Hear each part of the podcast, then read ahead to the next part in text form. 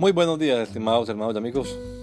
Una vez más estamos aquí con ustedes con deseo de saludarles en el nombre admirable, nombre glorioso, nombre sublime, el nombre de nuestro gran Dios y Salvador Jesucristo, el Señor. Esto es Sembrando con fe y esperanza. Bienvenidos.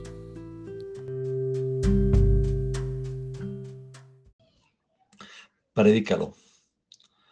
Que prediques la palabra, que instes a tiempo y fuera de tiempo, redarguye, reprende, exhorta con toda paciencia y doctrina. Segunda carta a Timoteo capítulo 4 versículo 2.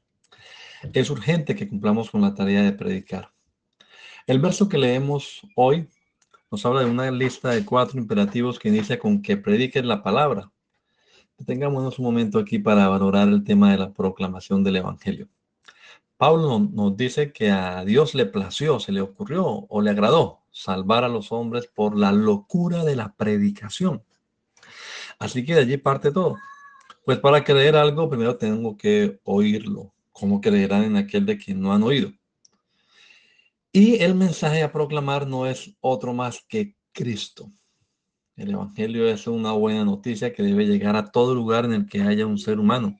Esa buena noticia es que hay una vía de escape a la condenación eterna, que en Jesucristo hay salvación para todo aquel que cree en Él, que Dios no se olvidó del ser humano, sino que descendió para librarlo del infierno y hacerlo su hijo, que en la cruz Jesús recibió el castigo que yo merecía, así que mi deuda está saldada. El Evangelio se resume en que Cristo vivió, Cristo murió, Cristo fue sepultado y Cristo resucitó lo estamos predicando. Que el Señor Jesucristo nos regala a todos un hermoso día hoy. Maranata. Gracia y paz.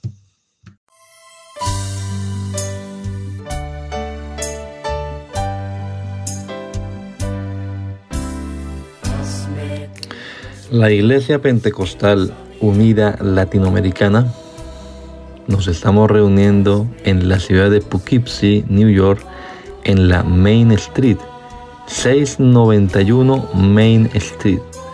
Allí estamos los días sábados a las 7 de la noche celebrando nuestro culto evangelístico, predicando el Evangelio del reino de Dios y el nombre de Jesucristo.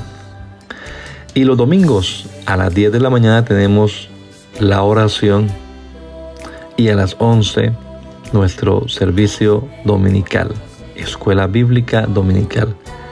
Venga juntamente con su familia. Será una bendición tenerles en medio nuestro.